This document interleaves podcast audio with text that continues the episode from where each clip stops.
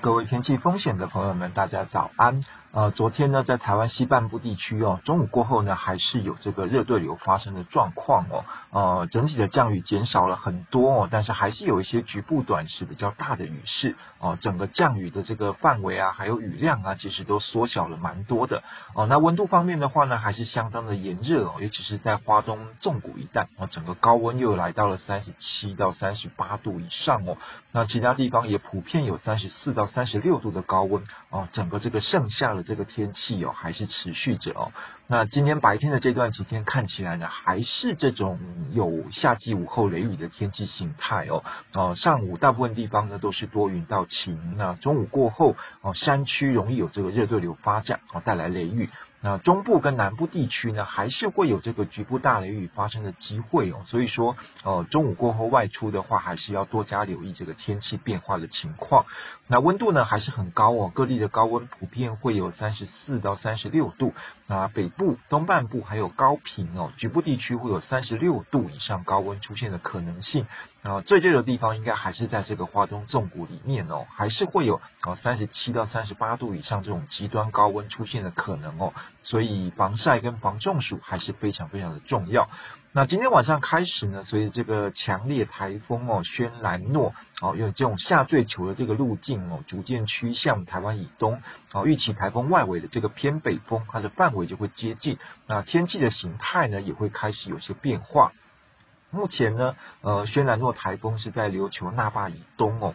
过去一段时间呢，还是以非常快的速度向西到西南西的方向移动。哦，它的结构非常的完整哦，台风眼清晰可见。那强度呢，是今年到目前为止哦，十一个台风里面最强的一个。那预估呢，从今天的下半天开始呢，因为哦跟另外一个热带性低气压的距离会越来越接近，那两者之间呢会开始一个互相整合的过程哦。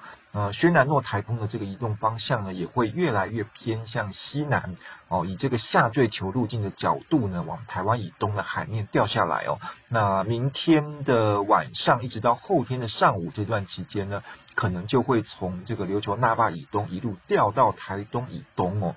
那整个预报的路径看起来呢，下坠的这个距离可能长达四百到五百公里哦。这样的路径呢，可以说是相当少见的哦。也因为这样子的这个呃下坠球路径的变化，啊所以说从礼拜五的晚上开始，一直到礼拜六的这段期间，啊当台风在重新北上的时候，啊，它北上路径的这个角度呢，可以说就相当的重要了哦。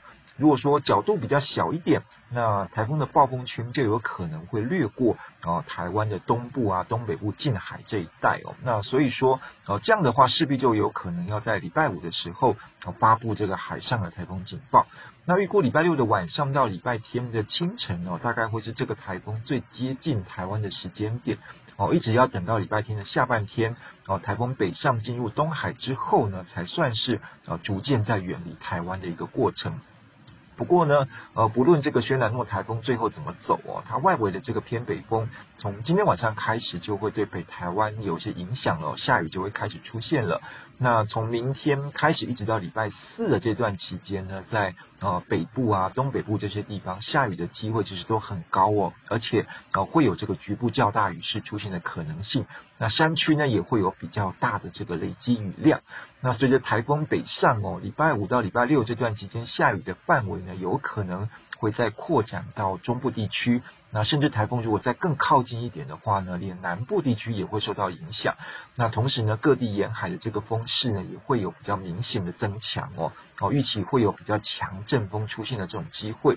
哦，所以说接下来这几天呢，台湾各地天气的这个好坏程度，哦，可以说跟这个轩岚诺台风未来的路径变化呢，是有绝对的关系哦。要请大家随时要注意这个最新的台风动态资讯。那假期活动按在安排的时候呢，可能也要适时的调整哦。那危险的区域的话，还是暂时不要前往，哦会比较安全。好，以上气象呢是由天气风险吴胜宇提供，谢谢大家。